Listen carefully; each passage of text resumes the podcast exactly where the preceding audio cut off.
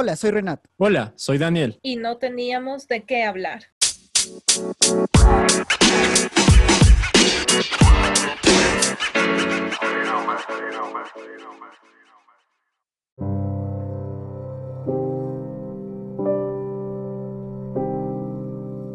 Bueno, bienvenidos a todos nuevamente a este nuevo episodio del podcast. Eh, no teníamos de qué hablar.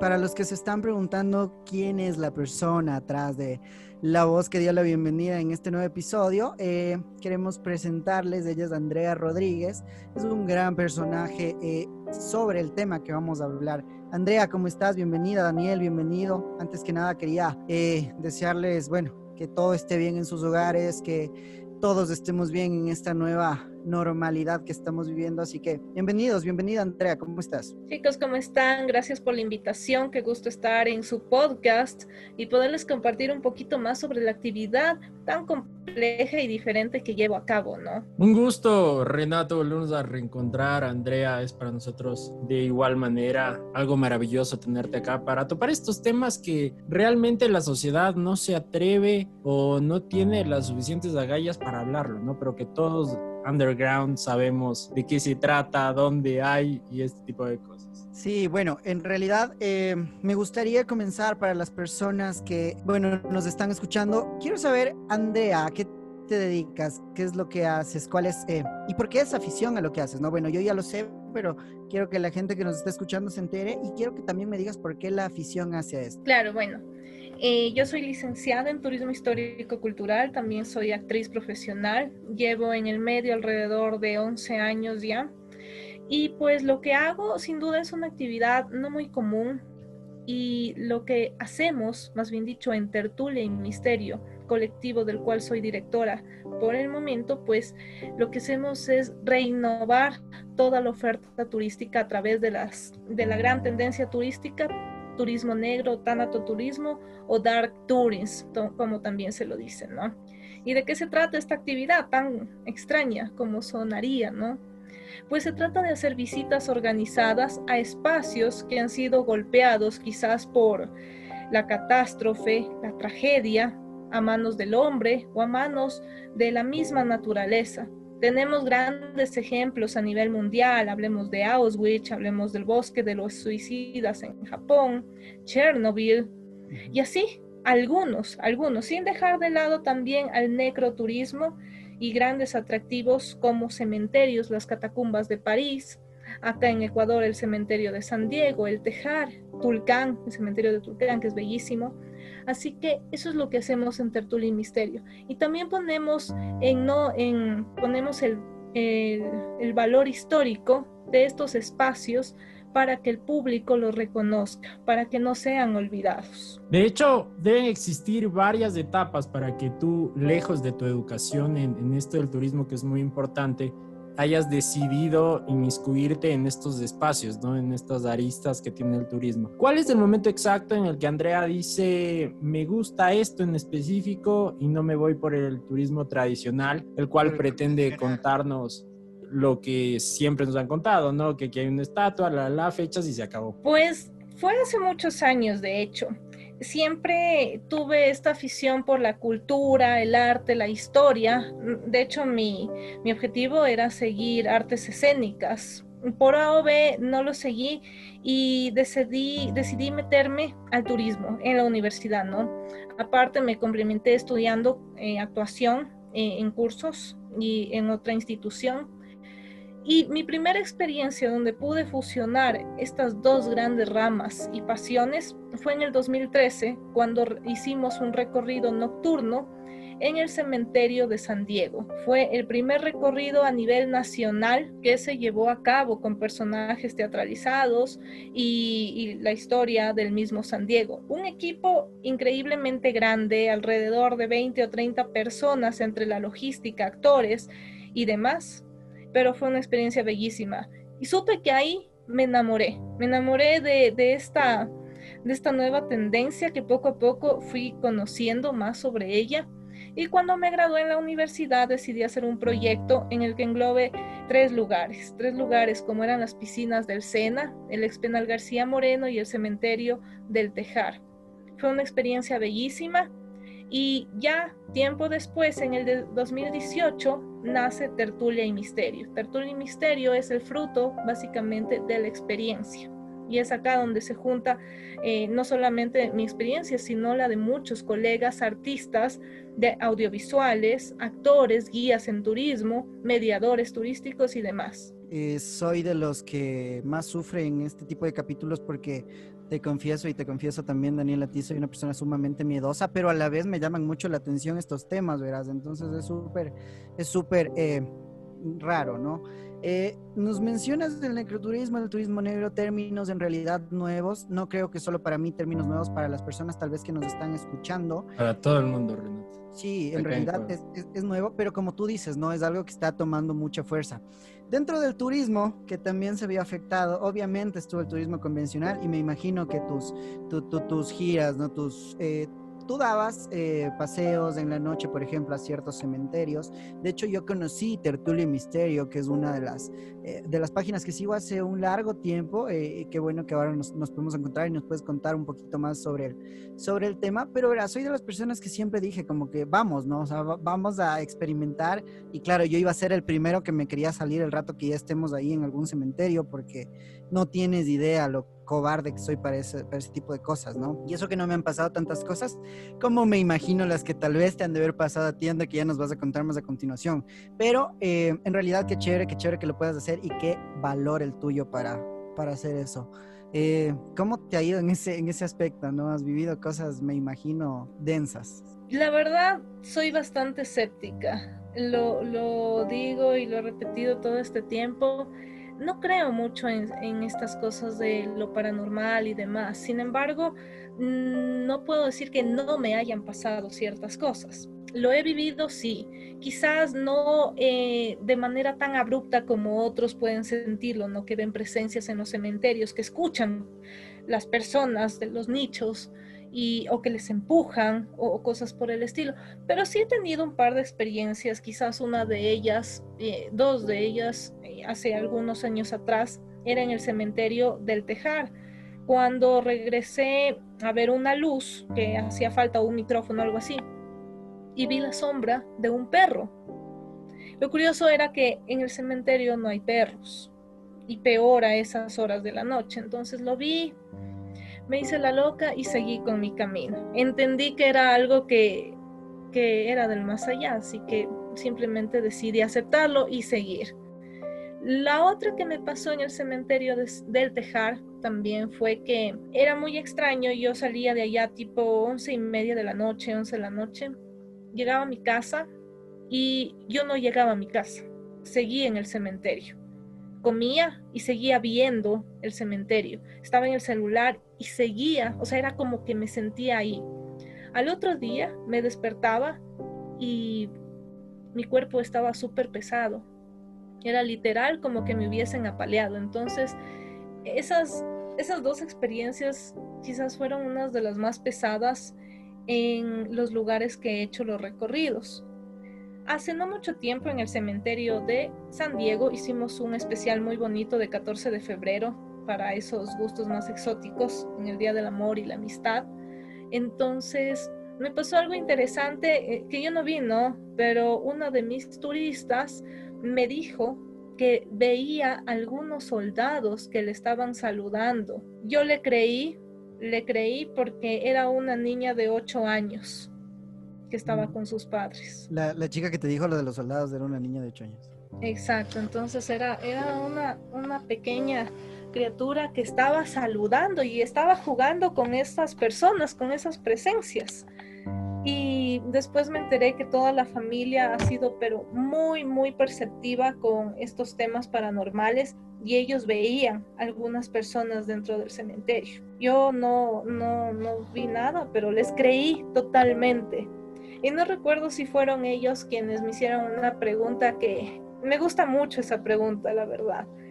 Y es, em, un turista me dijo, no, me dijo, Andrea, ¿tú qué harías si es que en un recorrido tienes un grupo de ocho personas y las cuentas, ¿no? Y más adelante hay diez personas y dos de ellas no tienen pies. Me quedé... Wow pensando cuál sería mi, mi respuesta y mi reacción. Y lo único que dije en ese momento fue aceptarlo, darles la bienvenida, decirles que disfruten y si quieren acompañarnos hasta el final, pues fabuloso. Si no, pueden irse cuando deseen. Esa sería mi respuesta. Me hubiera desmayado desde, desde el Increíble, ¿no? Y, es a lo que estás tú, eh, bueno, a lo que estás cuando se podían realizar este tipo de, de, recorridos en tu día a día, ¿no? En este tipo de preguntas.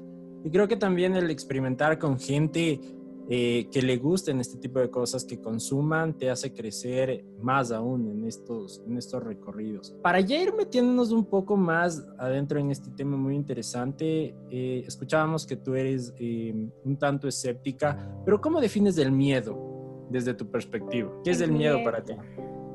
Buena pregunta, en realidad nunca, nunca he respondido algo así, pero ¿cómo considero el miedo? Quizás bueno, primero tienes miedo a algo que no te ha pasado, algo que a lo desconocido. Entonces el miedo quizás es adrenalina. Podría catalogarlo como adrenalina, como una, un deseo de experimentar algo más, porque a veces se vuelve, se convierte en eso. Personalmente me ha pasado. Y ahí voy con uno de los lugares del cual les quiero hablar, que es el ex penal García Moreno. Y fue una de mis últimas experiencias. Soy un poco arrebatada, no entro a los lugares, no tengo miedo. Molino el Censo es uno de mis favoritos, no me da miedo, ni de los indigentes, ni de nada, ni de los vivos, ni de los muertos. A, mí, me da miedo pasar a las nueve de la noche por ahí en el carro. Imagínate, me da miedo ver por las ventanas mientras transito por ahí. no, bueno, es muy conflictivo, ¿no? Hablemos de que la mayoría de estos lugares que nosotros visitamos están en zonas rojas. Entonces, siempre en nuestros recorridos tenemos siempre la precaución de estar con los policías, tenemos Policía Nacional que nos colabora, entonces nuestros turistas están totalmente a salvo, igual que nuestro equipo de trabajo. Pero en cuanto a la experiencia que a mí me pasó en el ex penal estas últimas veces que fui, es que yo era una fanática de irme hasta el final de uno de los pabellones y meterme celda a celda y experimentar la energía de cada uno, porque eso sí, soy muy creyente en las energías. Entonces, esta vez subí al tercer piso del pabellón B, pabellón de máxima peligrosidad, uno de los más pesados del ex penal, y quise ir hasta el final, y no pude, no pude. Tuve esa sensación de miedo que no se me transformó en toda la adrenalina que hubiese querido porque me daba terror que al irme sola, pabellón B, entonces eh, no pude ir hasta el final, algo me decía que no vaya, que algo malo iba a pasar y, uno de mis miedos era que alguien me salga de una de las celdas. No sabría si un vivo o un muerto, pero algo me iba a salir por ahí, aparte de las ratas, ¿no? Porque sí había ratas, de hecho yo me encontré ese día con uno. Entonces, tenía terror, no pude, no pude ir. Y otras veces bien, he recorrido el espacio hasta el final, celda por celda, encontrando algunos diarios, registros, cartas que, que me encanta poder recopilar y poder leer, ¿no? Entonces, eso fue una de mis últimas experiencias en el ex penal García Moreno. No era de noche, más bien el día que estuve en la noche estuvimos, estuvimos haciendo un reportaje. No tuve miedo. Muy raro. El reportero con el que estaba mi colega se moría de miedo. Ni bien estábamos afuera, prendía la, la linterna. Porque, ojo, el penal ahorita no tiene luz. Entonces, o no tenía luz, no, antes de la pandemia. Y no, él se moría de miedo, pero yo estaba súper tranquila súper, súper tranquila, hasta que dijeron, vamos a ir al CDP, eh, a la parte de al lado. Ahí sí me dio miedo, la verdad, porque la energía está muy acumulada ahí y ahí sí puede pasar algo súper feo. Claro, debe, debe ser terrible. Verás, yo quise, te cuento esta, esta experiencia, yo siempre he querido conocer, bueno, antes que nada soy quiteño, pero de esos quiteños quiteños que me encanta la ciudad, me encanta explorar eh, todos los lugares de la ciudad. Si es que tú me hablas de un feriado, yo prefiero quedarme aquí conociendo, yendo, yendo a museos, yendo a este, este tipo de sitios turísticos. Y de hecho, eh, yo nunca he podido conocer el penal. Siempre que voy pasa algo, siempre que voy está cerrado, siempre que voy, eh, qué sé yo, no, no, no, y como entrar, algo, algo pasa, pero nunca he podido conocer, pero siempre he tratado de ver la mayoría de material audiovisual que nos presentan, por ejemplo, en YouTube, en las mismas historias hay ciertas cosas, pero no he podido conocer y ese es uno de los, de los lugares que están en mi lista de pendientes, pero urgentes. Entonces, eh, Súper, súper fuerte, debe ser fuerte y de hecho quisiera entrar para saber cuál es el ambiente que se siente. Porque si bien es cierto, hay ciertos lugares que te dan un ambiente mucho más pesado, ¿no? Y de hecho, de eso es lo que vamos a hablar y hemos comenzado eh, eh, la temática del podcast con unas historias cortas de nuestra invitada Andrea. Ella está muy apegada al tema del turismo oscuro, el turismo negro y de hecho el penal García Moreno es uno de los lugares que más eh, tiene afinidad con este, con este turismo, ¿no? Partiendo de eso, nosotros en este podcast vamos a analizar cuáles son los lugares de Quito en los que se pueden presentar, eh, presentar, perdón, todo este tipo de presencias paranormales, por así llamarlos, ¿no? En realidad Quito es una ciudad paranormal. ¿Cuáles son los lugares que tenemos eh, que visitar si es que nos gusta este tipo de cosas? Y bueno, si no nos gusta y nos gusta únicamente escucharlo o verlo, eh, acompáñenos a lo largo de este podcast, vamos a poder descubrirlo. Dani, te hago a ti una pregunta. ¿Cuál es el lugar que más miedo te da en la capital? Creo que, a ver, eh, tengo que hablar del conjunto que, que, son los cementerios. Creo que siempre les he tenido como que un, un, no sé si respeto o miedo, pero siempre es como que si vamos, pues trato de no alejarme de lo que fuimos a hacer, a visitar, a arreglar por ahí alguna tumba. Pero también algo que sí me ha dado mucho miedo son las iglesias. Entonces, entre las dos se baten, cementerios y iglesias son los lugares que, más miedo me, han traído acá. Ahora te pregunto a ti, mi querida Andre, en cuanto a cementerios, tú has ido a todos, me supongo, ¿no? bueno, a la mayoría de los cementerios renombrados en la capital. ¿Puedes ordenarnos en una lista los cementerios, el top 3 de los cementerios que más terror te han dado? Bueno, o si no te han dado terror, ¿qué más de actividad paranormal tú has, has, encontrado? Y quiero que nos vayas contando una historia de cada uno de los, de los cementerios. Si bien he recorrido algunos cementerios, yo creo que cada cementerio tiene su encanto, cada cementerio tiene su energía y lo que lo hace único, más allá también del tema histórico que es muy importante en cada uno de ellos.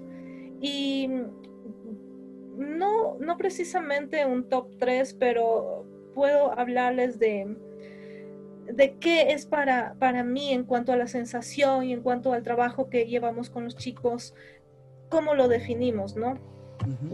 El tejar, el tejar, por decir, el tejar para, para mí es un lugar muy triste, es un lugar que encierra muchísimo, muchísima melancolía, muchísima tristeza, porque vas a ver cosas un poco impactantes, ¿no? Que generalmente no, no ves en otro cementerio.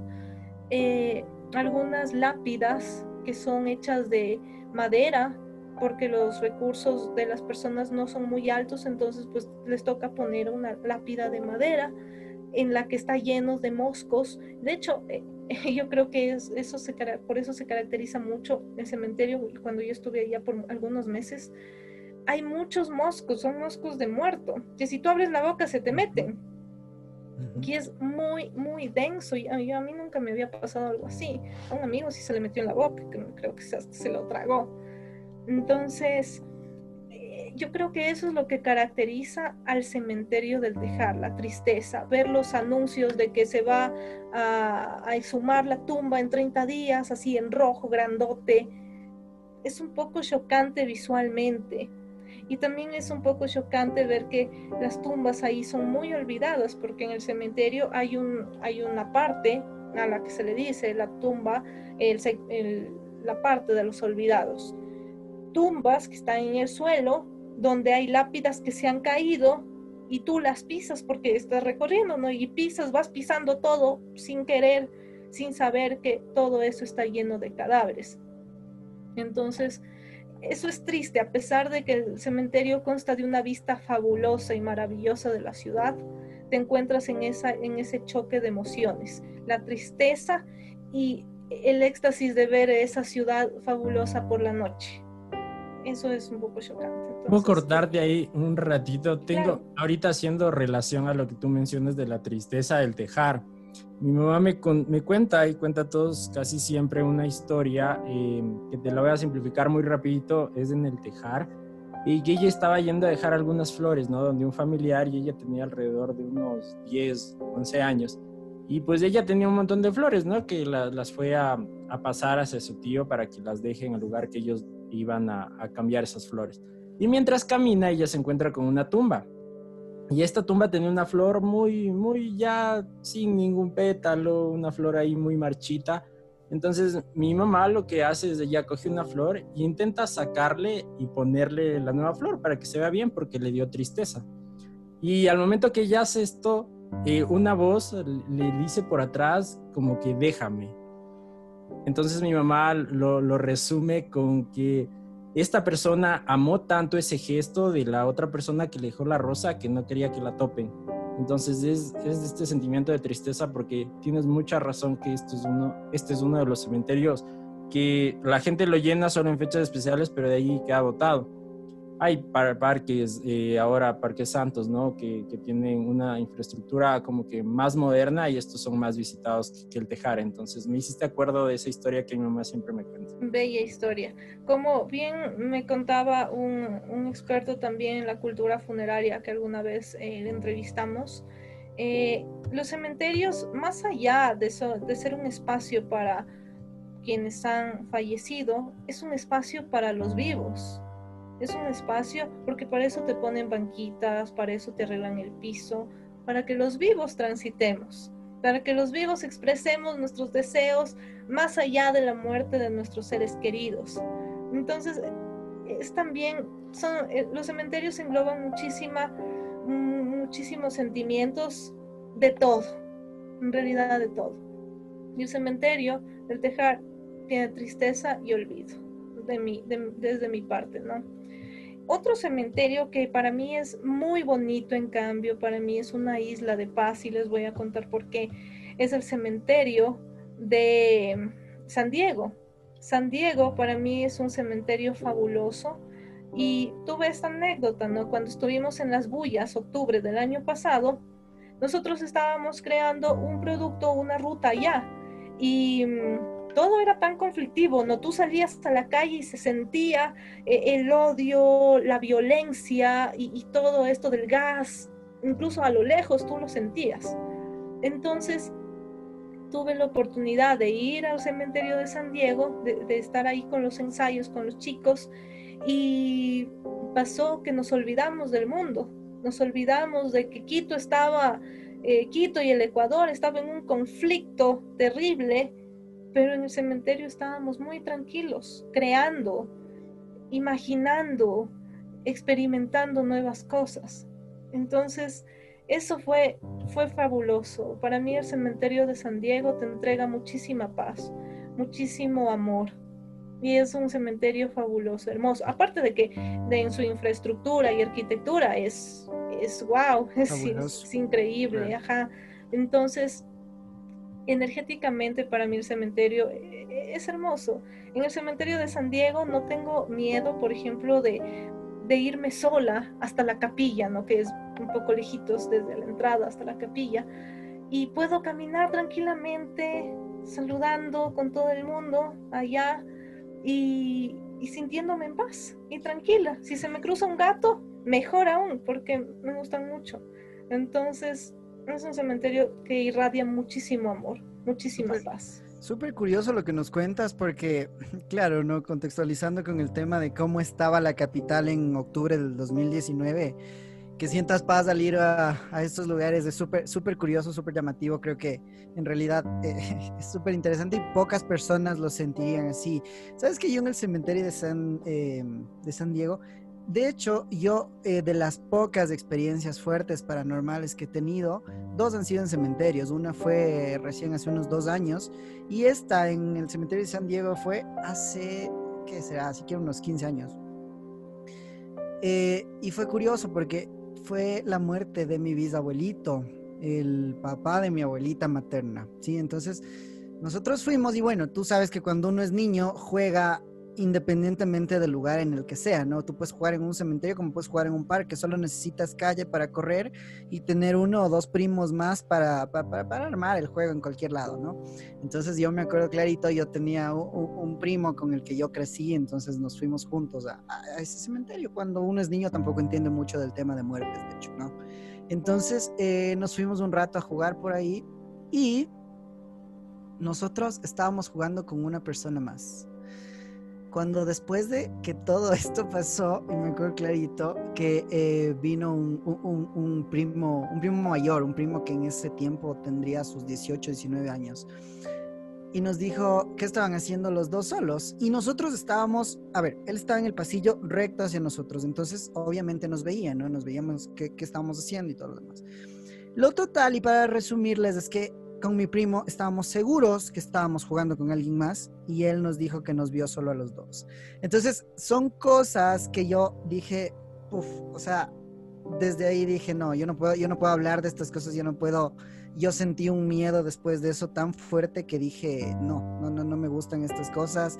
O sea, a cementerios yo voy muy pocas veces, yo no soy de las personas, por ejemplo, que, que va a visitar a alguien en cementerios, eh, por, porque tengo mucho respeto por ese, por ese ámbito, ¿no? Eh, el otro que tuve fue reciente con el fallecimiento de, de un abuelo, que yo saliendo de, de, un, de, un, cementerio, pero este ya es en pueblo, en la Tacunga, eh, yo escuché que él me llamó, o sea, como que se despidió de mí, ¿no? Yo ya saliendo, salí al último, porque bueno, ya era más grande, estaba encargado de que, todo, de que todos vayan a la recepción en la casa para, para alguna cosa, y yo escuché que él me dijo, ¿no? Que él me gritó Renato. Y creo que tú sí distingues cuando una persona te llama de una manera súper singular.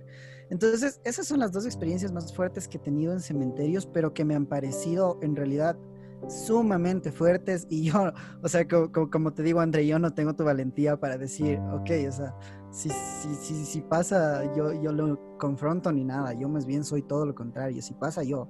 Ese día no me fui corriendo porque dije, bueno, no, o sea, así son las cosas, o sea, y tuve que enfrentarlo, pero soy sumamente miedoso y creo que en este, en este tema de los cementerios al menos yo siento, yo siento algo súper pesado incluso cuando paso por fuera de los cementerios. Entonces soy súper respetuoso en ese, eh, no sé si la palabra es ser respetuoso porque bueno, si hablamos de personas escépticas y todo lo demás, tal vez el miedo no está por ahí, pero yo sí creo que sí me mantengo alejado, por así decirlo. Sí, entonces ahí sí, André, te admiro y bueno, yo ya estoy asustado solo con lo que nos estás contando.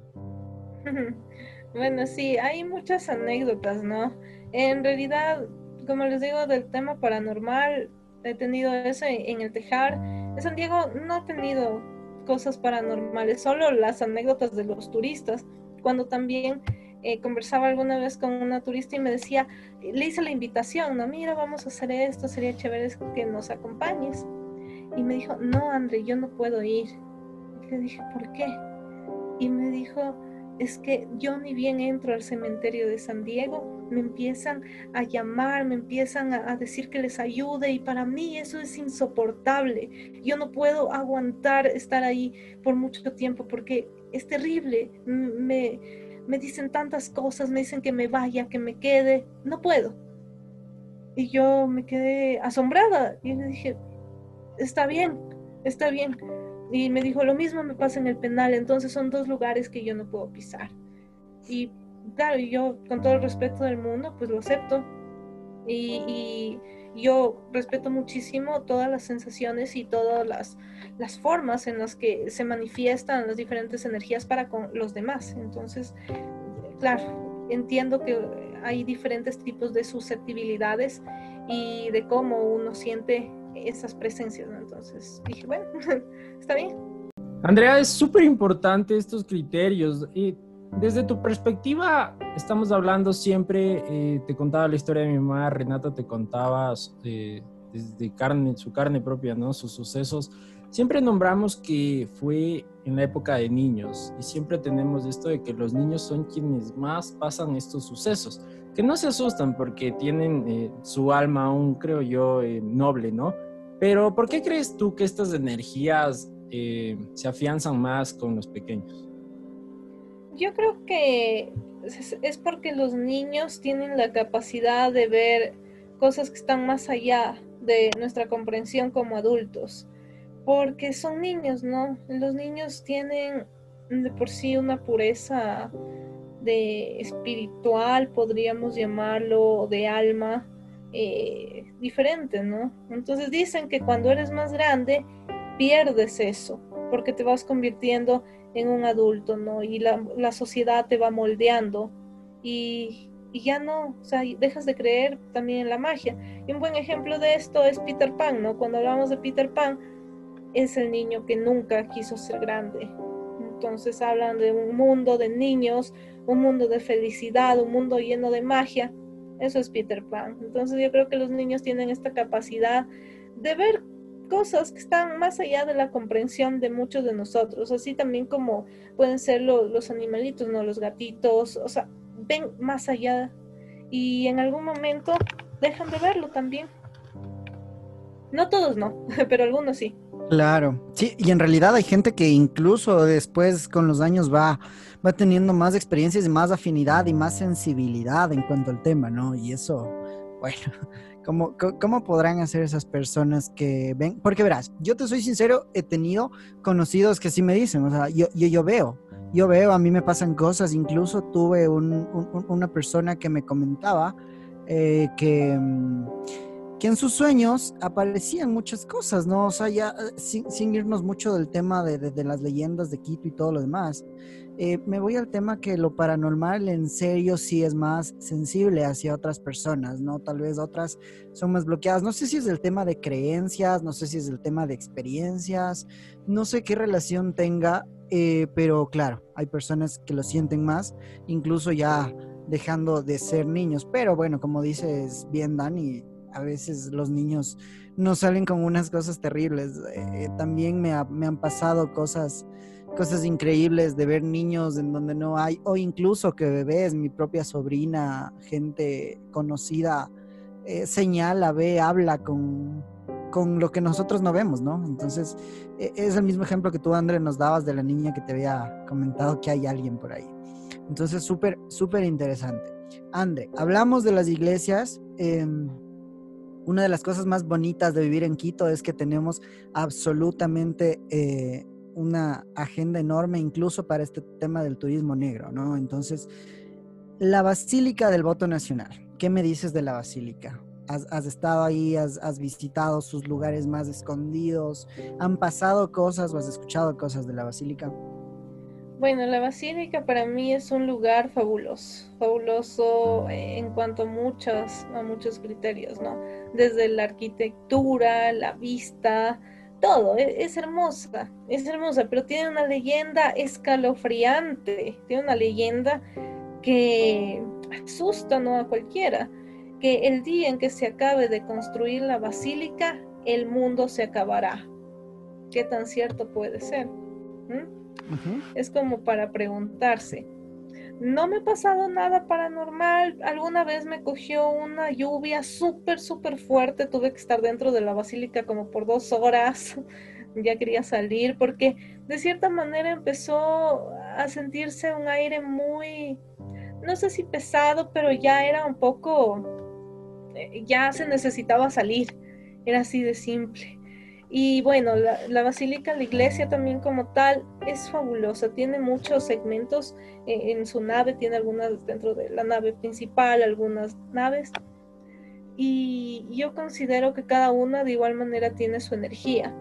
Hay una pregunta típica que tiene que ver con algo que nos decía Daniel, que esto, la típica pregunta es, ¿en dónde prefieres dormir? ¿En el cementerio o en la iglesia?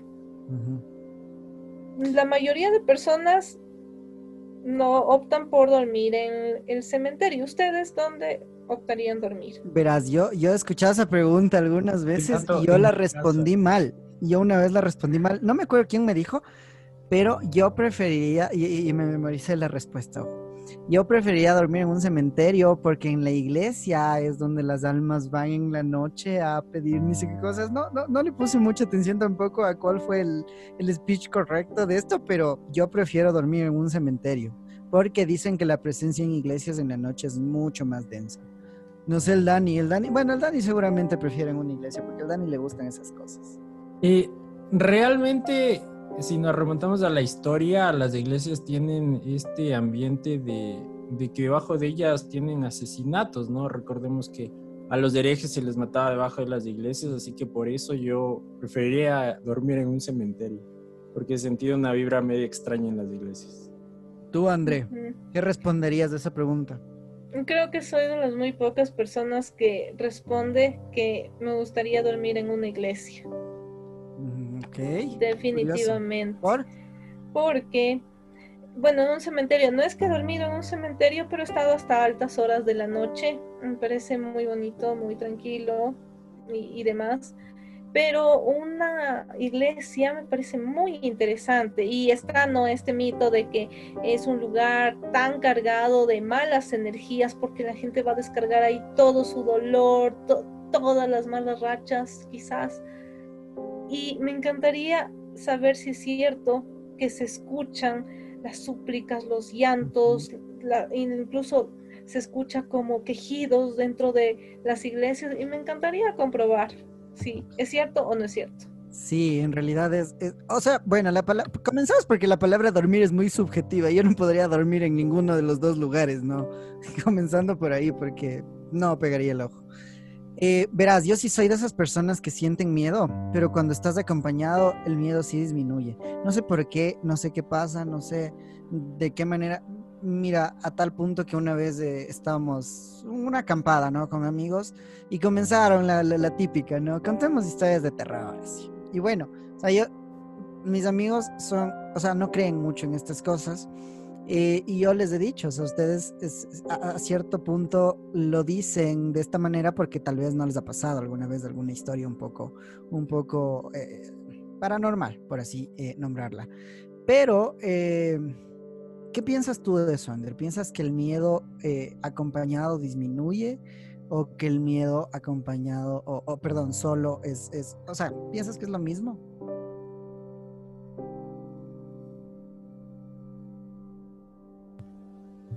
Yo creo que el miedo eh, acompañado puede incrementar de acuerdo con quién te encuentres, porque si estás con una persona súper miedosa, recuerden que el miedo y la risa son contagiosos.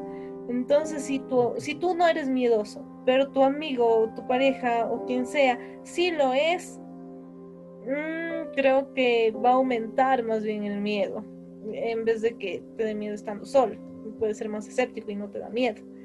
Y solo, como te digo, es muy de acuerdo a cómo tú seas, ¿no?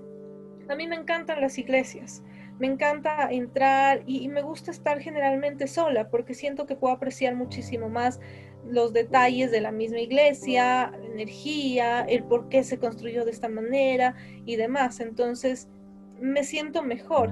Y he tenido muchas personas que me han dicho, no, es que a mí me dan miedo las iglesias. Y llega un punto en que me molesta como un poco eso, porque siento que no puedo disfrutar en paz. Entonces, depende mucho con quién vayas eh, a, diferentes lugares, ¿no? Y eh, existen, existe gente que grita, ¿no? Cuando se asusta y tú estás de la vida, pero ese, ese grito te transforma en, en, un miedo, pero que quieres salir corriendo. André, vamos a entrar ya en este ámbito de, tus experiencias a través de tus recorridos, pero quiero que de forma corta, si es que es posible, le cuentes a nuestra audiencia de... Eh, del podcast, eh, ¿cómo hacías estos recorridos? ¿De qué constaban? ¿A dónde iban? ¿Y qué, cuál era la rutina? Mm, ya, uno de los lugares con el, con el que y Misterio destacó y sigue destacando es con la visita a los molinos El Censo. La visita a los molinos El Censo, tenemos diferentes productos ahí adentro, entonces eh, básicamente en nuestros recorridos ustedes van a tener experiencias de todo tipo, ¿no? Incluso se van a reír, van a tener miedo al mismo tiempo, van a aprender, van a tener una tertulia con todo el equipo, con los actores. Es bienvenido si es que el público quiere tocarle al actor o preguntarle algo, todo es bienvenido. Entonces va a ser una experiencia inolvidable y de todo tipo, o sea, todo unido ahí. Eso, por otro lado, como les comentaba anteriormente, tenemos el tema de la policía, tema del resguardo policial, el parqueadero, también una bebida para el susto, corridos, ¿no? Tenemos productos en el censo, en el cementerio de San Diego, estamos creando ahora con la época de pandemia, pues decidimos trasladar todo a la parte online, por lo cual ya estamos con dos productos. El uno se llama Historias del Más Allá, Tanatoturismo, Personajes y Anécdotas, en donde les mostramos un poco más sobre este tipo de turismo. ¿Qué contempla? ¿Cuáles son los lugares? ¿Cuáles podrían ser los lugares y demás? Personajes también, además de ello. Y Travesía, Travesía que está por estrenarse este producto es, el primero en el Ecuador, es un tour virtual de misterio en vivo en el que el público podrá disfrutar de este recorrido virtual en la comodidad de su casa mientras nosotros estemos en el lugar. Así que esto hemos decidido trasladar las experiencias a la parte online que va a ser por mucho tiempo por lo que estamos viviendo. No arriesgamos ni al equipo de trabajo ni al público por, por obvias razones. Entonces, eh, van a disfrutar realmente, van a tener una gran experiencia porque tendremos muchas micro sorpresas dentro de. Perfecto, totalmente de acuerdo. Qué, qué, chévere este tipo de, este tipo de actividades que, bueno, todos hemos tenido que pasar a una, bueno, hacer una migración al mundo virtual, incluso ustedes en el, en el ámbito del turismo, ¿no? Y, qué bueno que este tipo de actividades, mira, esto, es súper chévere, porque Quito es una ciudad que tiene un montón de actividades por hacer, pero la gente tal vez por desconocimiento no se une a estas actividades. Es por eso que eh, a mí me parece súper importante impulsar este tipo de proyectos. Soy muy fan de lo que hace Tertulia y Misterio, como te digo, eh, les, les sigo hace, hace algún tiempo. Soy muy fan de todo el, todo el tema del Quito moderno, Quito antiguo, de las leyendas, de las historias, de todo, todo, todo lo que pase alrededor de, la ciudad, porque soy muy, muy capitalino, por así decirlo. André, llegó el momento de que les hagas asustar a todos los que nos han, han estado acompañando. Ahora sí ya no le tienes piedad a nadie. Yo ya me puse seguro en el cuarto, así que puedes contar las peores historias que tengas. No, mentira. No, pero sí queremos escuchar... Eh, nos hablabas de eh, los molinos del censo. Tú tienes, me imagino, algunas eh, experiencias paranormales ahí. ¿Qué, ha pasado por ahí? Bueno, una de las experiencias que no necesariamente me pasó a mí, pero sí le pasó a nuestra anfitriona y también al público, es que, bueno, antes se hace una pequeña introducción y nuestra anfitriona les da la bienvenida, cuando escuchó que en el cuarto de al lado, que es una especie de bodega muy pesada, muy pesada y generalmente no entramos allá para nada, se movían las cosas. Y bueno, todo el pensamiento de todo mundo es que, bueno, se movió por ahí una rata, no estás en el machangara, pero ojo, que en el molino del censo no hay ratas porque tenemos lechuzas. Las lechuzas se ponen a las ratas, a los roedores. Entonces, no sufrimos de ese mal por suerte, estando ahí. Y, bueno, dicen, no, las ratas por ahí movieron algo. Pero no, las ratas no mueven sillas, ni mesas, ni nada por el estilo. Y nuestra anfitriona en realidad se puso muy nerviosa porque no sabía cómo justificar lo que estaba pasando. El público pensó que era parte del show, obviamente. Ella dijo nada, se quedó callada y, y bueno, todos entraron al tour y al final se les, se les dijo, no, miren, eh, cuando estábamos en la introducción pasó algo extraño que ustedes pensaron que era parte de y no lo era. Suele pasar a veces que se mueven las cosas y, y bueno, en realidad es una experiencia paranormal. Y el público ahí sí se le hiela la sangre porque dice, ay no, por Dios, qué miedo, no cosas por el estilo. Entonces, esa ha sido una de las cosas que han pasado allá. Por ahí también han ido personas que son muy sensibles y me han dicho eh, de uno de mis lugares favoritos, uno de mis lugares favoritos del molino es la terraza. Y me ha dicho, yo allá arriba, desde la terraza, me dice, yo allá arriba veo que alguien se suicidó. Y yo me quedo en shock, ¿no? Y, y, yo, yo no veo nada. O sea, para mí el lugar es hermoso, es precioso y, él me dice eso y solamente me quedo pensando, pues puede ser, ¿no? ¿Quién sabe? todo en los lugares guardan tantas historias. Eso por un lado. Alguna vez cuando estábamos empezando con los recorridos, aún estábamos reforzando el tema de la seguridad en el lugar. Y esto les pasó a los chicos porque yo estaba arriba en la furgoneta eh, esperándoles cuando ellos empezaron a cerrar todo. Y, e, eso sí me hubiese puesto los pelos de punta a mí. Pero estaban cerrando cuando ven una persona que ellos no conocían adentro del molino y se quedan viendo. Y ellos se quedan como, ¿y quién eres tú? Y él, él había escuchado mi nombre y había dicho que yo le había dicho que vaya a limpiar. Y ellos se quedan así como, ¿qué onda? O sea, eran como las 10 de la noche. Y esta persona había entrado. Y bueno, era uno, entraban por uno de los lugares que no estaba reforzada la seguridad, ahora ya lo está, está tapado. Y se había metido y le habían dicho, bueno, brother, sale, sale del lugar, no te puedes quedar adentro. Y ya había salido. Pero imagínate que tú estés ahí. Y, y de hecho estuvimos en un recorrido con un indigente todo el tiempo, adentro. Claro, qué denso. Oye, André, una pregunta. ¿En qué horarios son hasta, bueno, eh, rehago la pregunta. ¿Cuál ha sido la hora eh, más tarde? Estoy, estoy un poco trabado. ¿Cuál ha sido el horario más tardío en el cual tú has hecho alguna de estas expediciones, de, por ejemplo, en el Machangara, en algún cementerio? Em, bueno, yo creo que el horario mm, más nocturno que hemos escogido son las nueve y media de la noche. Pero del molino muchas veces hemos salido a las doce y media de la noche al playón de la Marín con algunas cosas, eh, porque lastimosamente aún no bajan Ubers, aún no bajan taxis, estamos ahí luchando por que bajen, pero no bajaban. Entonces eh, creo que esa sí fue una, una, experiencia de adrenalina, ¿no? Salir al playón a buscar un Uber. Doce y media de la noche, una de la mañana, llegué a mi casa casi a las dos. Entonces eso fue un poco tenebroso por ese lado, por esa adrenalina. La adrenalina que, que separa lo, irreal de lo real, ¿no? También ser zona roja te, te asusta un poquito, bien o mal, dejando a un lado lo paranormal. Te pregunto esto porque, y, y, también quiero hacerte esta pregunta a ti, Dani. ¿Qué hay de las 3 de la mañana? ¿Qué piensan ustedes de ese horario? ¿Piensan que sí, que es la hora del diablo, que es la hora en la que se presentan más estas cosas? ¿O piensan que no tiene nada que ver el horario?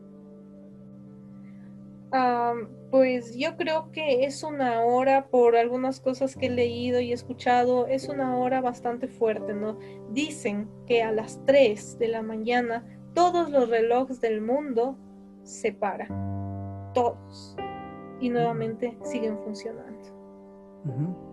Me gustaría algún rato quedarme hasta esa hora, pero tengo otra anécdota con esa hora. Así que eh, yo creo que 3, 3 y media de la mañana son horas muy muy energéticas, que para unos sí dicen es la hora del diablo, para otros dicen es la hora en la que te puedes cargar de mucha energía, es la hora en la que puedes realizar muchas actividades energéticas, así que creo que es una hora mágica en la que puedes hacer muchas cosas y pueden pasar muchas cosas. ¿Cuál fue tu experiencia a las 3 de la mañana? Bueno, esto me pasó porque una, tenía una compañera cuando estaba estudiando que contaba unas cosas terribles, cosas que a mí me asustaron mucho. Y desde ahí empecé a despertarme todas las noches, religio todas las madrugadas, religiosamente a las 3 y a las 3 y media de la mañana. Mm. Y ella contaba, era una vecina también, de paso, que decía que a ella le daba terror llegar a su casa y estar sola, porque les golpeaban, les botaban las cosas, les jalaban el pelo y nadie quería estar en la casa ahí a, solas. Y cuando estaban en familia era igual, terrible, les jaloneaban, les botaban, pero sus historias eran tan traumáticas que después de ello yo empecé a despertarme curiosamente a esa hora. Veía el reloj, esa hora. Y, me pasó algo que no sé si sería esa hora, capaz que sí, que yo medio me desperté y la típica, no te da calor, te destapas, te da frío y, viceversa. Entonces mejor sacas un pie. Cuando saqué el pie, error, lo saqué lo saqué de la cama y sentí que cogieron mi tobillo por debajo y me jalaron y me sacudieron en la cama. Y yo en ese tiempo estaba, estaba viviendo sola y imagínense, solamente me dije a mí mismo, no, a mí misma, no, estoy, esto es un sueño, eh, no es real, porque si no me iba a paniquear mal plan. Exacto. tremendo, obviamente. Tú, Dani, ¿qué ha pasado? Yo por aquí estoy viendo a alguien que, que, no va a dormir solo hoy. ¿Crees en la... No, yo voy a, voy a irme a dormir donde, donde mi mami. No, verás, ya, ya, ya te cuento mi historia, pero quiero que tú me cuentes ¿Qué ha pasado a las 3 de la mañana? ¿Crees que esa hora en realidad viene más, viene más cargada, viene con más cosas? según varias personas hablaban de las 12, ¿no? Pero de un tiempo acá esa idea se ha ido cayendo justamente por lo que mencionaba Andrea, ¿no? Sí, realmente, eh, bueno, aquí en, el lugar donde yo vivo, a esa hora yo me he quedado por cuestiones de trabajo, cuestiones de universidad, hasta esa hora despierto, y a esa hora hay bastante ruidos, bastante ruidos. Son cosas que tú dices, eh, ¿será? ¿No será? Por ahí también que los gatos empiezan a pasearse esa hora, eh, que son como un símbolo también, ¿no? De, de, este tipo de cosas.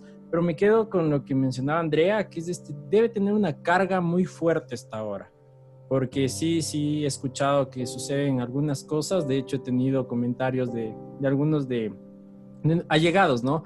Que por ahí se toman sus tragos y por ahí están caminando, justo son las tres y por ahí ven una chica, ven a alguien que les saluda antes de llegar a su casa y ese tipo de cosas. Pero así así no me ha pasado nada a mí a esa hora. Verás, yo, yo a esa hora sí también le tengo como que un poquito recelo porque aparte de todo lo que ustedes han mencionado, una vez escuché que esa hora, bueno, que si tú te despiertas estrictamente a las 3 o a las 3 y media de la mañana, es porque una persona te está viendo, una persona que está cerca de tu, de tu de donde tú estás, ¿no? Y dice también esta, esta, esta hipótesis que yo leí, que si es que tú te levantas con sed y te levantas a ver agua o te levantas a tomar algo, es porque esta persona te quiere ver eh, como que de cuerpo completo, o sea, te quiere, te, quiere chequear, por así decirlo. Entonces, desde ese día, brother, me puedo levantar con la peor sed del mundo a las tres y media de la mañana, hasta que me vuelvo a dormir. Te juro que no me levanto para nada. Y, y de hecho, me ha, me ha pasado, ¿no? Y, yo soy o sea, como, como les dije, soy súper miedoso.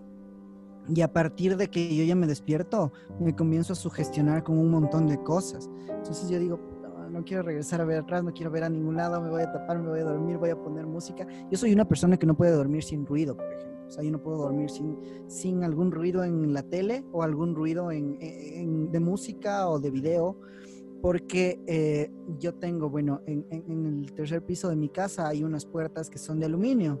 Entonces, bien o mal, el viento la sacude, se mueve y todo, a un punto que mis amigos vienen a dormir acá, por ejemplo, en la casa, y escuchan y vienen corriendo y dicen, no, alguien entró, alguien subió las gradas, igual. Desde de, la casa de lado se escuchan las gradas clarito. Entonces, es como que, bueno, tú que ya vives aquí, ya sabes. Pero una persona desconocida, y ahí le uno a lo que dijo André al inicio, eh, eh, este tema del conocimiento sí te quita un poco de miedo, porque ya te acostumbras a estos ruidos y todo lo demás. Eso me pasó en la casa una vez eh, eh, que sí sentí que algo estaba como que atrás, no le paré bola, me acosté y me dormí. Y lo que me pasó y nunca me voy a olvidar es que un día estaba yo volviendo eh, de, de, Cumbayá, estaba volviendo de Cumbayá, yo vivo en el Valle de los Chillos. Entonces yo me vine por la avenida Intervalles, que también han dicho que es una avenida ahí con un poquito de, de historias, ¿no? Entonces, justo dieron las 3 de la mañana y yo vi el reloj o sea, vi el reloj justo cuando se cambió de 2.59 a 3. Igual, estábamos hablando de, historias de miedo y todo lo que relaciona. Entonces yo regreso a ver, y no sé si fue mi idea, mi sugestión, mi cabeza, me jugó una mala pasada, pero por el retrovisor de mi carro yo vi algo atrás. Puta, ese rato, solo aceleré, dije no voy a volver a ver más el retrovisor. Llegué a mi casa igual, a, a mi cama, a olvidarme, a tratar de jugar play alguna cosa, sacarme eso de la cabeza. Pero sí fue denso porque, o sea, claro, esta, esta vía de la Intervalles en un tramo es bien oscura, entonces sí me daba miedo, o sea, sí, sí, sí tuve bastante miedo, pero bueno, creo que eso, me pasó, eso fue lo único que me pasó a las 3 de la mañana que yo puedo decir, ok, esta hora sí es muy, muy creepy, pero de ahí, eh, en cuanto a, levantarme, a sentir lo que Andrea ha sentido, que, que, que me topan, no, o sea, Dando gracias a Dios, ¿no? Porque ese rato no sabría cómo, cómo reaccionar en realidad. Yo me desmayo del susto. ¿No te volvió a pasar algo similar, Andrea, después de eso? Eh, bueno, una vez, creo que fue antes, que yo estaba viendo tele, ¿no? Estaba con, mi gata y, y bueno, hay un picaporte en mi casa y el picaporte empezó a moverse como que alguien le estaba levantando. Y yo, qué susto. Y mi gata también se levanta así asustada. Y ya cuando mi gata siente, ya eso ya es cosa seria. Yo puedo escuchar cualquier cosa, pero si ella no siente, yo estoy tranquila, digo, no pasa nada. Pero ella sintió. Y tanto fue, creo que el, impacto de eso, que ella solamente me regresó a ver. Y fue como que me dijo, anda tú a ver, porque yo no voy a ver eso. Obviamente. Qué miedo. Y yo fue como que, ya nada, me toca ir a ver. No había nada. Yo dije, capaz que es una rata gigante que quiere meterse. Y por ahí le movió el picaporte súper duro. Pero no, no había nada. Me asusté un montón. Por ahí que, los perritos, eh, con esa excepción, ellos pueden ver almas o ese tipo de cosas debido a la luminosidad que tienen sus ojos. Y me ha pasado. Y yo soy el polo opuesto de Renato y yo me concentro mejor cuando no hay nada de sonido. Puedo estar en el teléfono ahí trabajando en la computadora, pero cuando no hay nada de sonido. Y en una ocasión ladraba tanto mi, mi perrita que la tengo ahora, se llama Kira. Ladraba con una desesperación tremenda que quería bajar, que quería bajar y que quería bajar. Y hasta que, pues ya, ¿no? Y mi mamá me dijo, anda, cállale a tu perro. Le bajé acá a mi cuarto y se sentó en el umbral de la puerta y empezó a ladrar como tú no tenías idea y no se movió, no se movió. Y era como que ladraba algo y se hacía para atrás y sacaba los dientes. Y yo dije, ¿cómo explico esto? Claro, no hay, unas historias terribles y de seguro alguien nos está escuchando y dice, ok, eso es nada para lo que tal vez ellos hayan pasado, ¿no? Y viceversa también.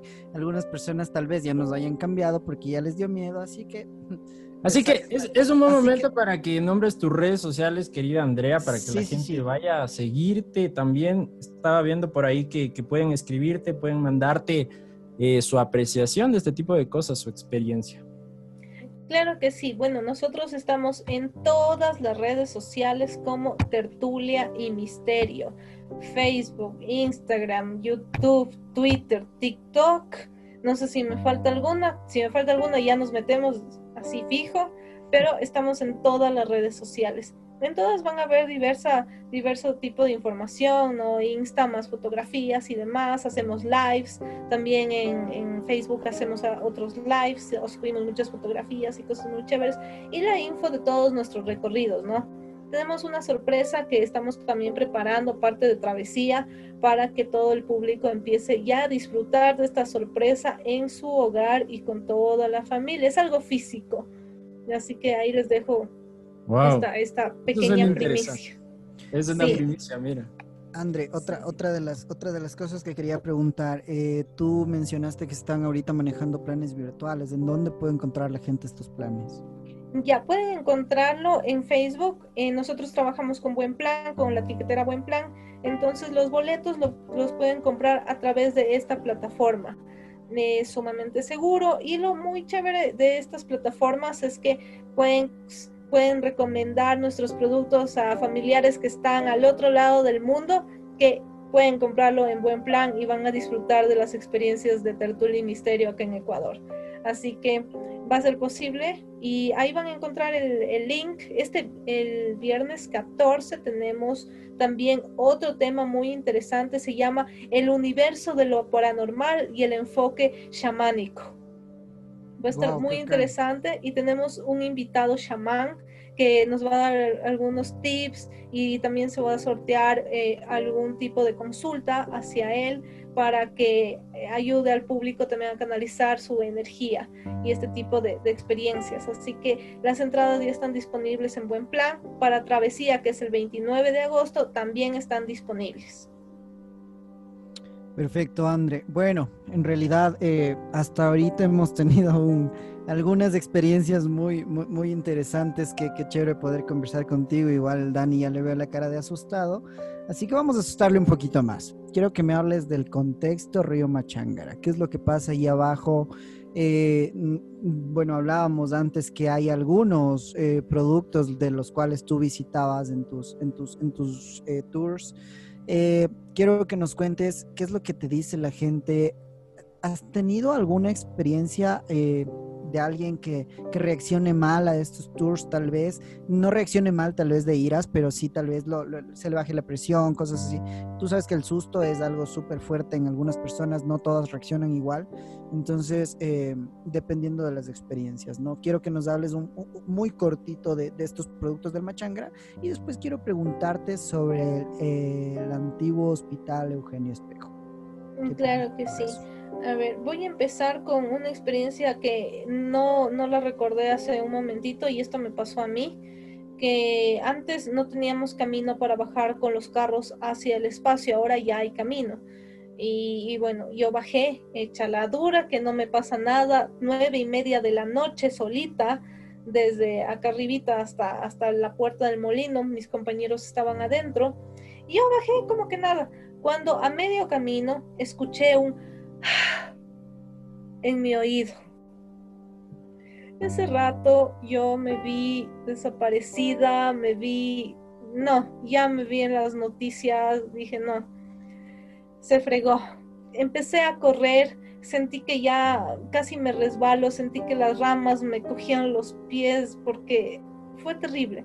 Llegué al lugar, eh, ya al molino, pálida, pálida, pálida. Todos se asustaron porque no sabían qué me pasó. Y fue eso. Y hablando de eso, no fue nada, no fue nadie, afortunadamente, una persona no fue, pero yo creo que sí los bosques, las quebradas, tienen este contexto mágico, un poco terrorífico, y por ahí están estas pequeñas presencias, los duendes, las energías del bosque, esas energías que nunca te dejan, porque un bosque en la noche realmente es terrorífico el Machángara, la quebrada del Machángara. Ahí, en la noche, nosotros salimos con neblina. Es casi imposible no toparse por ahí con alguien. Y, no, no, no mendigo, sino con algún duende o algo un poco mágico. De ahí, dentro de nuestras experiencias con los turistas, sí ha habido algunas personas, incluso los policías, que al final se fuman un tabaco porque siente que se les baja la presión, que les da el mal aire y cosas por el estilo. Eh, tenemos como cortesía estos pequeños bebidas que les damos al final para que baje cualquier tema del susto. Y tenemos también un producto muy especial que no hace mucho hincapié en el tema histórico del lugar, pero sí en las experiencias y son simulaciones de secuestros. Entonces, en este producto el público es maltratado y, demás. Incluso tenemos detalles como la ortiga, que no les hace daño, pero sí les, sí les mortifica un poco. Entonces, tenemos este producto que se llama la fábrica del terror, y es un producto que no solamente lo podemos hacer allá en el molino, sino en cualquier lugar. Es una instalación que podemos llevarla a cabo en cualquier sitio es uno de nuestros grandes productos. No es para todo el mundo, ojo, siempre les advertimos que tiene cargas de agresividad muy fuertes, cargas físicas también, y nos aseguramos que la condición física de nuestros turistas sea la correcta. Entonces, ese es uno de los, de los más fuertes que tenemos. Bueno, sin duda alguna hemos eh, analizado bastante información, hemos eh, ido por varios lugares de la capital que pueden llegar a ser pesados, incluso solo transitando, como les mencioné antes, ¿no? Eh, me gustaría topar otro lugar y bueno, antes que nada quiero, quiero dar un mensaje y es que todo lo que nos ha venido contando Andrea, lo que contado, ha contado Daniel y lo que he contado yo, eh, es una cosa cuando lo contamos, otra muy diferente cuando la vivimos, ¿no? Tal vez las sensaciones cuando vivimos estas experiencias se multiplican por N, entonces... Eh, es, muy importante tomar en cuenta eso. Sin embargo, eh, sí es muy chévere poder transmitir estas, estas historias que Andrea nos ha venido contando a lo largo de la noche y toda su experiencia en cuanto a a estas actividades que Tertulia y Misterio puede eh, darles a sus turistas. Andre, quiero preguntarte, el antiguo Hospital Eugenio Espejo, ¿qué comentarios tienes sobre este lugar? Bueno, del Eugenio Espejo realmente hay alrededor de dos historias muy interesantes. A mí me encanta el Eugenio Espejo, ¿no? el antiguo y el nuevo. Y mm, la, la una historia es muy famosa, ¿no? Y es la historia de la niña del ascensor que se les ha parecido a algunos guardias del hospital. Entonces dicen que llega un momento por la noche en el que el ascensor empieza a tener un funcionamiento muy extraño y que dentro de él se puede observar la silueta de una niña que los observa. Entonces, esa es una historia muy famosa del Hospital Eugenio Espejo y la otra es la del piso, la del piso 7, la del piso 5, ya no recuerdo muy bien, pero trata de una enfermera, de una enfermera que piso 7 me parece. Trabajó allá. Piso 7, ¿no? Sí, es el más el más alto. Sí, es el piso 7. Entonces, esta enfermera pues estuvo trabajando allá por mucho tiempo hasta que llegó llevó a, a su hija, si mal no recuerdo, y algo pasó, algún tipo de negligencia y la hija muere. Tan grande fue su trauma que empezó a desquitarse con los pacientes. Entonces los pacientes morían de forma inexplicable, nadie, sabía qué era lo que estaba pasando. Y era esta enfermera que empezaba a manipular los, los medicamentos para causarles daño a los, a los pacientes como tales. Hasta que se dan cuenta que fue ella y ella va corriendo a toda velocidad al cuarto de la limpieza, se encierra ahí, empiezan a tocarle, a tocarle la puerta, que salga, que salga, y ella se suicida. Desde ese día empiezan a pasar algunas cosas un poco tétricas con los mismos pacientes, sin explicación alguna, ahora sí. Y por eso decidieron clausurar el piso 7. No sé si con la pandemia se habrá abierto, pero hasta un buen tiempo estuvo clausurado. Estuvo cerrado, totalmente. Qué creepy que son estas historias y como le cuenta Andrea todavía más, ¿no? Tiene, tienes ya esa expertise en contar estas historias y en, y en cruzar esa, esa línea, ¿no? Entre alguien que podría, bueno, otra de las cosas importantes es que has estado súper cerca de esto ya mucho tiempo, ¿no? Entonces es súper importante cómo lo cuentas. Yo me río por, pero esta risa es de miedo total. Está temblando, Andrea. Sí, yo me río, pero sigo temblando, estoy tomando ya dos litros de agua. Verás, hoy día, les quería comentar, hoy día hice una encuesta en Instagram poniendo cuáles son los lugares más, más creepy, más de miedo de Quito, por así decirlo. Entonces, hay bastantes comentarios que relacionan a los cementerios, ¿no? Cementerios de San Diego, cementerios que ya habíamos, que ya habíamos hablado también, ¿no? El penal García Moreno también tiene bastantes votaciones y ese, e, ese tema me gustaría, con ese tema me gustaría cerrar porque eh, me imagino que Andrea tienes algunas experiencias ahí del penal que te las estás guardando para, para cerrar con broche de oro el podcast, ¿sí? Mira, algo interesante también es que me dijeron que eh, Guápulo es un lugar súper místico Guápulo, que tiene también todo tipo de atractivos turísticos en relación a sus miradores y también a su iglesia que tiene, tiene bastante misticismo también cuando tú pasas por, por, la iglesia, por estas calles que son un poco cerradas, un poco angostas. Eh, eso es lo lindo de Quito, eso es una de las partes interesantes. También han mencionado la hacienda del gringo loco, eso ya no está en Quito, está un poco más ubicado acá por, la, por el Valle de los Chillos.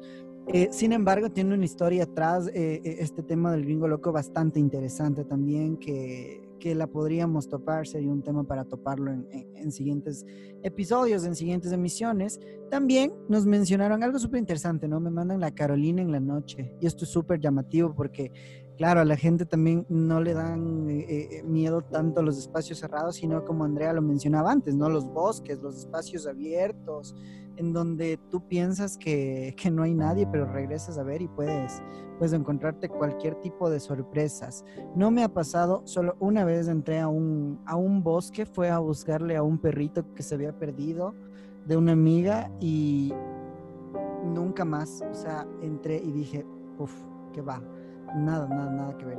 De ahí, bueno, nos nombran eh, ciertas calles, eh, túnel al final de la Gasca, por ejemplo, saliendo del Oriental, los taxistas, la gente del transporte público, es gente que cuenta leyendas de estas, de estas calles de Quito. Este tema del Coliseo Julio César Hidalgo en, en La Marín, las calles de La Tola, por ejemplo, son calles que por su antigüedad eh, llegan a tener bastante misticismo y eso genera obviamente todo este tipo de, de aporte al turismo oscuro, turismo negro que Andrea tanto, tanto conoce, ¿no? Entonces, eh, bueno, no sé, Dani, ¿cómo te has sentido hasta ahora? ¿Estás asustado? Eh, la gente no sabe, pero acabas de tener un percance un poquito ahí de miedo mientras grabábamos este podcast. ¿Cómo, cómo estás?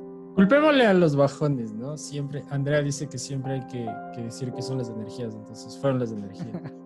No, se, se, fue ahí, hubo un corte de luz, pero gracias a Dios estamos otra vez ahí. Volvimos. Andrea, quiero preguntarte, ¿hay algún lugar, en, eh, no solo acá en Quito, pero hay algún lugar dentro del Ecuador que te llame la atención? Tal vez ya has ido a este lugar, que nos cuentes un poquito. Claro que sí, hay un lugar en especial que, que me llama muchísimo la atención y no es recientemente, sino ya algunos años, que es un poco difícil de llegar, bueno, no poco, bastante. Entonces, sí son como tres días, me parece, hasta llegar allá, igual expedición y demás. Y hablo de la cueva de los tallos. La cueva de los tallos, tan famosa por esos grandes túneles en los que se encontraron placas de metal con múltiples dibujos e historias. Y una cueva que dicen que te lleva a otro lado del mundo. En realidad no se sabe a dónde te lleva porque nadie ha podido llegar hasta el final de la misma. La expedición se realiza y bajas con trajes especiales, con todo el equipo súper especial, porque bajas alrededor, me parece, de 108 metros o 80 metros para abajo. Entonces es muy, muy denso toda la expedición y se llama la cueva de los tallos porque ahí en el oriente hay unos pajaritos que les dicen tallos, así como los murciélagos podríamos decir pero esta está llena de tallos. Entonces cuando tú ni bien les topas, pues ellos salen despavoridos y te chocan y todo por, el estilo.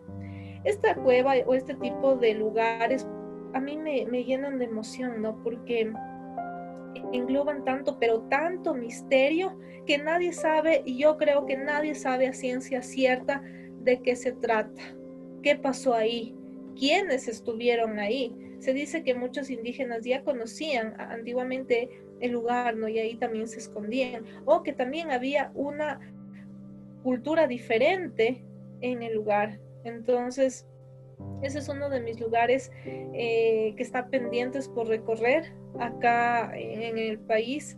Eh, y hay un montón, ¿no? Yo creo que Ecuador es un puntal de turismo negro. Solo hay que saberlo encaminar. Como bien lo decía algunos días atrás, a nivel mundial, Nueva Orleans es la gran ciudad de, las tour, de los tours de los fantasmas, las brujas, el vudú y los vampiros. Pero Quito puede llegar a ser más potencial que Nueva Orleans, porque tenemos tantas cosas aquí, solamente hay que saber focalizar y hacer cosas mucho más temáticas y vamos a tener tanto prestigio como Nueva Orleans. De igual manera, eh, hay otro, otro lugar muy, muy, muy cotizado, ¿no? Hermoso, su fauna, su flora, todo es maravilloso. Y hablo de Galápagos. Galápagos, ahí donde lo ven, también tiene su parte oscura, su parte dark. Y hay un muro de los lamentos, ¿no? Que era una antigua, digámoslo, prisión donde llevaban algunos prisioneros para que estén ahí trabajando. Y hay eso, y las personas que han ido allá dicen que cuando pasan por ese sector, por este muro de los lamentos, se siente una energía súper pesada. Y también es uno de mis lugares por, por ir aún.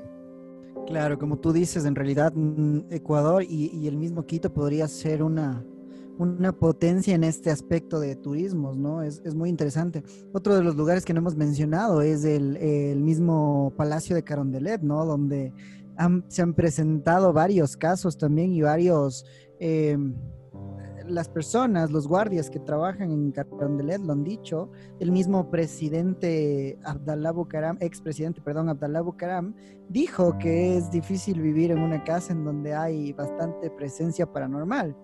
Entonces es, algo súper interesante. ¿Tienes alguna historia ahí súper rápida, André, del, del Palacio de Carondelet? Bueno, del, para, del Palacio de Carondelet, como tú ya me mencionaste, eh, Abdallah Bucaram decía que él no quiere vivir ahí porque la presencia de, estos fantasmas le atormentan todo el tiempo. Pero quizás le atormentaban por algo, ¿no? Porque hacía unas super mega farras en el salón amarillo donde él bailaba encima de las mesas. Entonces, ¿qué, qué va? Qué presencia no se le va a quejar, ¿no? Eh, por ahí hay otro de un ascensor. También yo creo que los ascensores son súper tenebrosos en este punto ya, porque hay el testimonio de un guardia de la presidencia que también habla de, este ascensor, ¿no? Que se abre a cierta hora y todo el tiempo pasa este tipo de actividad paranormal. Claro, recordemos que en, bueno, en, cuanto a lo que contó el, guardia, ¿no? Él habló en el 97 cuando eh, estaba en el poder Fabián Alarcón, entonces justo en su historia comentó que él pensaba que en el ascensor estaba el presidente, ¿no? Sin embargo, no había nadie y bueno, encontró encontró así el ascensor, hay un montón de presencias que también están alrededor y es lo que hablábamos del misticismo del centro histórico de Quito, ¿no? La, la, la antigüedad de la ciudad también es algo que tiene un peso muy importante en este tipo de, de, de, presencias, de actividad paranormal. El mismo SIG 10 también es uno de los, en donde fue situado el SIG 10 también es uno de los, de los lugares en los cuales la gente dice que han, han, presenciado este tipo de, de, cosas, ¿no? El, el, el, Museo de la Ciudad Actual, el Hospital San Juan de Dios también es otro, eh, centros de salud, eh, San Lázaro, nos estamos olvidando de San Lázaro, por ejemplo, que es también, eh, bueno, en realidad hay material para hacer un segundo episodio de, este podcast, ¿no? Sin embargo, yo creo que es hora de ir cerrando con el broche de oro que hemos estado esperando toda la noche y creo que André ya está ahí con, con ganas de contar esa historia desde hace algunos minutos, esas historias que, que nos ha brindado el panóptico, el ex penal García Moreno, construido bueno, en, el, en el mandato del, del, presidente, como su nombre le indica, de eh, García Moreno. ¿Qué piensas? Bueno, antes, antes de darte la palabra, André, porque vas a cerrarle con broche de oro estas historias, quiero que me digas, Dani, ¿tú qué piensas sobre el ex penal? Yo, te soy sincero, es uno de los lugares que quiero visitar urgentemente. A mí me gustaría mucho también visitarlo, pero creo que es un lugar que, muerte es lo, el grado menor que esconde. Debe esconder infinidad de cosas y por ello es que hasta ahora las energías eh, permanecen en ese lugar, como lo mencionaba Andrea. Sí, bueno, exacto. El ex penal creado en el año de 1875 por Gabriel García Moreno, cuyo objetivo era que los presos empiecen a espiar todas sus culpas a través de la tortura y el dolor, porque García Moreno decide pintar el panóptico de un gran blanco por fuera, blanco para que todo el mundo piense que los presos ahí se van a rehabilitar y van a recibir esa terapia y, diferente tipo de actividades pero decide pintar por dentro con el más oscuro negro que puede existir, para que sea una tortura infinita desde que entran. Así, y con ese objetivo fue creado el ex penal García Moreno, y con el tiempo no es que se hizo más agradable, se hizo muchísimo peor. Antiguamente el ex penal tenía una piscina, una gran piscina, que no era para fines recreacionales, en realidad.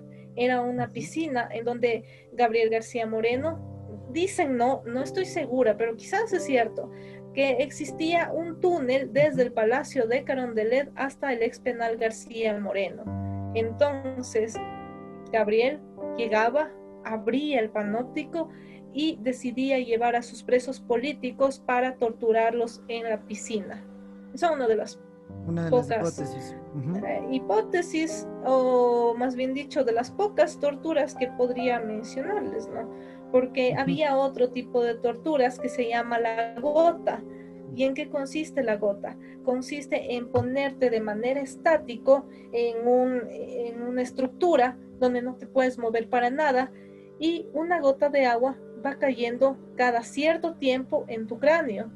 Entonces lo que hace es cae, se seca, cae, se seca. ¿Y qué produce eso? Que se pudra. Entonces, poco a poco, el agua va entrando al cerebro e imagínense la muerte o el daño que puede producir aquello. Y así, no yéndonos a, más, más a la historia. Ya de manera más moderna, el panóptico o el ex penal García Moreno encierra grandes anécdotas. Eh, alguna que me contaron hace años cuando iba en el 2016 era una anécdota del, guía penitenciario, del psicólogo y del administrador. Ellos llegaban eh, después del fin de semana, ¿no? A trabajar cuando estaban pensando hacerlo museo y la señora de la esquina que vende papas y morochos, todo eso, les empieza a gritar, oigan, sinvergüenzas, desgraciados, ¿cómo van a hacer eso? Y ellos, sorprendidos, regresan a verle a la señora y le dice, señora, ¿qué le pasa? ¿Por qué nos dice eso? Y ella les dice, pero sinvergüenzas han dejado ahí todo el fin de semana encerrada una persona. Ahí estaba, grita y grita, madrecita, sáqueme de aquí, no sea mala, sáqueme. Y ellos con un miedo terrible, porque o sea, el miedo era de lo real. Imagínense, si en realidad dejaron un turista ahí metido todo el fin de semana, la tremenda demanda que le caía al antiguo Ministerio de Justicia. Entran al ex penal, recorren cada pabellón, cada celda, cada espacio y no había nadie. Nadie se quedó encerrado más que los espíritus o las energías del mismo ex penal. Esa es una de tantas, una, de tantas. Antes, antes de que continúes con, alguna otra historia, quiero recordarles eh, que, bueno, el panóptico fue dividido en cinco pabellones, ¿no? Como, como su nombre indica, ese fue uno de los objetivos también que García Moreno tenía eh, para con los presos, incluso los presos políticos que mencionaba Andrea, que es algo súper importante. Y este tema es bastante amplio, también sería eh, para analizarlo en un solo capítulo del podcast, el tema del, de, primero del gobierno y segundo de cómo fue creado y con qué objetivos fue creado el panóptico. Se separó en cinco pabellones. Como lo mencionamos antes, políticos, cabecillas del narcotráfico y banqueros. ¿sí? Además, eh, también existe una biblioteca, un gimnasio y entre otros beneficios. Imagínate eso, ¿no? En, una cárcel eh, de máxima seguridad. El pabellón B era considerado el más peligroso. Aquí eh, se albergaban lo que mencionaba eh, Andrea al, inicio en una de las historias, el tema de los violadores. Aquí estuvieron asesinos, internos eh, culpables de delitos graves y también los, los más violentos dentro del, del penal García Moreno, ¿no? Eh, el pabellón C, en cambio, era el menos violento y mejor organizado. Tenía como huéspedes a los extranjeros, mulas del narcotráfico y culpable de, delitos menores. Pabellón D, conocido como heterogéneo, se encontraba en este, eh, bueno, aquí estaban los reos eh, más o menos de estudios superiores o con primaria incompleta. Este era un, un, pabellón medio mixto, un poco fuera de la peligrosidad de los otros pabellones o de la exclusividad también, ¿no? Y por último, eh, estamos hablando del pabellón E, que era ya el aislado, el destinado a los adictos a las drogas y a los problemas económicos. De hecho, hay historias que cuentan que el el pabellón que estaba rodeado de las cabecillas del narcotráfico tenía su seguridad privada, habían personas afuera de, este pabellón cuidándoles, cuidando a las personas que entraban. Y una historia súper interesante que escuché en un podcast igual de, de unas personas, se me fueron el nombre, pero muy interesante que decía que los cabecillas colombianos hablaban sobre los consumidores ecuatorianos, ¿no? Y decían que que aquí en Ecuador la gente es tonta y que ellos no van a consumir algo que saben que les hace mal, que ellos únicamente vienen acá a vender la droga. Entonces, adentro del penal García Moreno hay un mundo tan determinado y tan, tan, no sé, no tan envuelto que eh, bueno, valga la redundancia, ¿no? Envuelve muchas historias, muchas cosas aparte. sin duda alguna van a existir un montón de historias adicionales. Entonces, bueno, eh, eh, quería decir esto de los pabellones porque tiene mucha relevancia en otras de las historias que seguramente Andrea, Andrea tiene. Cuéntanos una ya para ir cerrando el capítulo de, de este podcast que nos ha dado tantos sustos y tantas, tanta información. Claro, bueno, otra de las historias tiene que ver con este antiguo planteamiento que tenía el, gobierno anterior de realizar un hotel en el ex penal García Moreno. Y fueron las personas del Midubi a hacer la, la investigación de cómo está el espacio y su estructura. Y todo el grupo ya de, de investigadores decidió ir a almorzar, pero les faltaba una compañera. Entonces empiezan a buscarla por los pabellones. Cuando escuchan que estaba gritando en el pabellón B, en el tercer piso, y deciden ir corriendo a ver qué le pasa. Cuando la encuentran en una esquina, en posición fetal, gritando, ya basta, no me hagan daño, déjenme, déjenme. Y ellos se quedan asombrados porque no encontraron a nadie más que a ella. Entonces, ¿qué tipo de presencias están ahí, no? Que a unos atormentan y a otros no. Cargas... es un poquito más contemporánea. Exacto, cargas que sin duda alguna, eh, quién sabe qué, qué, nos sucedió en ese lugar. Eh, quiero felicitarte, Andrea, por tres cosas súper puntuales. La primera es cambiar el chip, que la voy a desarrollar. La otra es por hacer lo que amas y la siguiente es por tratar de innovar en esta ciudad. Eh, gracias por cambiar el chip y, y, hacer que la gente se entere de, de estas distintas realidades que pueden existir en la capital. Eh, gracias por hacer lo que amas, porque de esa forma eh, nos, nos, das mucha, mucha información de la cultura que tenemos acá en Quito y por qué no la vamos a replicar en todo el país algún día. Espero verte eh, en todas las provincias del Ecuador haciendo lo mismo. Es muy importante, gracias. muchas gracias por tu tiempo y si, si, te ha gustado este podcast, si te ha gustado conversar con nosotros, de, de seguro te esperamos en una siguiente emisión. Un gusto. Perfecto. Bueno, sí, como, como ya lo dijo Dani, ¿no? Él siempre es el, el, el, que da las palabras bonitas al final de todas las entrevistas. Yo sigo asustado, así que no puedo decir, decir mucho. Más que agradecerte, André, por, por aparte de todo, porque eres una persona súper chévere, súper humilde, nos, nos compartes todas tus experiencias y eso es súper bacán porque se nota que lo que estás haciendo lo haces con mucho humor y que lo haces eh, de una manera muy, aparte de la profes del, profesionalismo que tienes para hacer esto, eh, se nota que, que, que es algo que te gusta y que no te da miedo, no te no te molesta compartirlo. Y eso en realidad para nosotros es muy bueno. Las puertas de dosis semanal y del podcast no teníamos de qué hablar, quedan totalmente abiertas. Eh, a la gente le invito a que opine qué le pareció este capítulo, eh, qué le pareció, quieren otro, quieren otro capítulo para decirle al Andre que nos prepare otras historias que nos hagan helar la sangre, que le hagan al Dani que se le vaya la luz de la casa incluso. Pero bueno, eh, agradecerte, agradecerte Dani también eh, y a todos ustedes que nos han venido acompañando a lo largo de estos capítulos y si están hasta aquí, como siempre decimos, es porque les gustó, les, eh, les mandamos un fuerte abrazo a cada uno de ustedes. Esperamos que todos se encuentren muy bien en el límite de lo posible. Vamos a salir de esta, así que todos seamos muy fuertes cada día más. Y bueno, creo que es tiempo de la, de la pequeña cuñita. Síganos en redes sociales, en Dosis Semanal. Estamos en Facebook como Dosis Semanal, en Instagram como Dosis.semanal. ¿sí? Daniel Altamirano está en Facebook como lo dije, como Daniel Altamirano y en Instagram como daniel.vch. Y bueno, mi persona, eh, Renato Bautista, estoy en Instagram como nbo.16, en Facebook como Renato Bautista.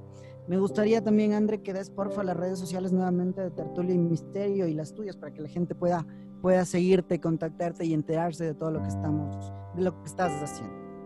Claro que sí. Bueno, en redes sociales nos pueden seguir como Tertulia y Misterio, como ya les mencioné, todas las redes sociales, Facebook, Instagram, Twitter, TikTok, en todas estamos y si no estamos en todas, pues ahí estaremos.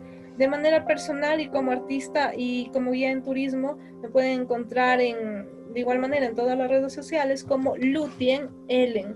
Lutien Ellen es mi perfil personal en donde van a encontrar mis trabajos, aparte también de la dirección en Tertulia y Misterio. Así que les invito el 29 de agosto a que vivan un tour virtual de misterio, el primer tour virtual de misterio. Pueden comprar sus boletos en buen plan y este es el estreno de una serie de travesías en diferentes lugares, entre ellos muchos de los que hemos hablado también. Este viernes o este viernes pueden ustedes también ver este mundo de lo paranormal y el mundo chamánico. No se lo pierdan, están cordialmente invitados para que disfruten de programas diferentes, de programas que refrescan el alma o que también nos dejan esa huella de misterio y de miedo.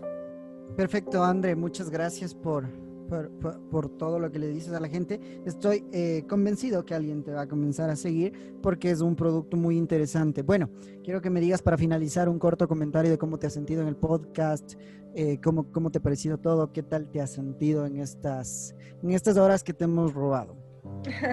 Bueno chicos, yo estoy muy agradecida por la invitación, agradecida por todos sus comentarios, por sus anécdotas también, los valoro muchísimo y de seguro si ustedes me dejan los compartiré en otros espacios de los programas que tenemos en Tertulia y Misterio.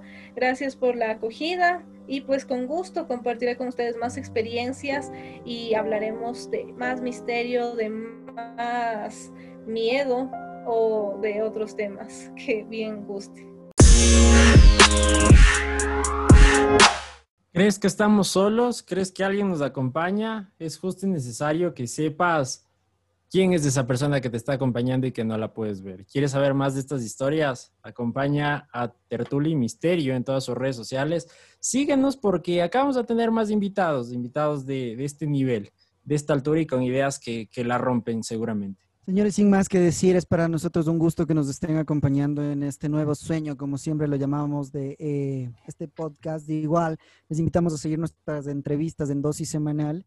Eh, y bueno, sin más que decir, les mando un abrazo a todos. Esta fue No Teníamos de qué hablar con Andrea Rodríguez. Un abrazo a todos.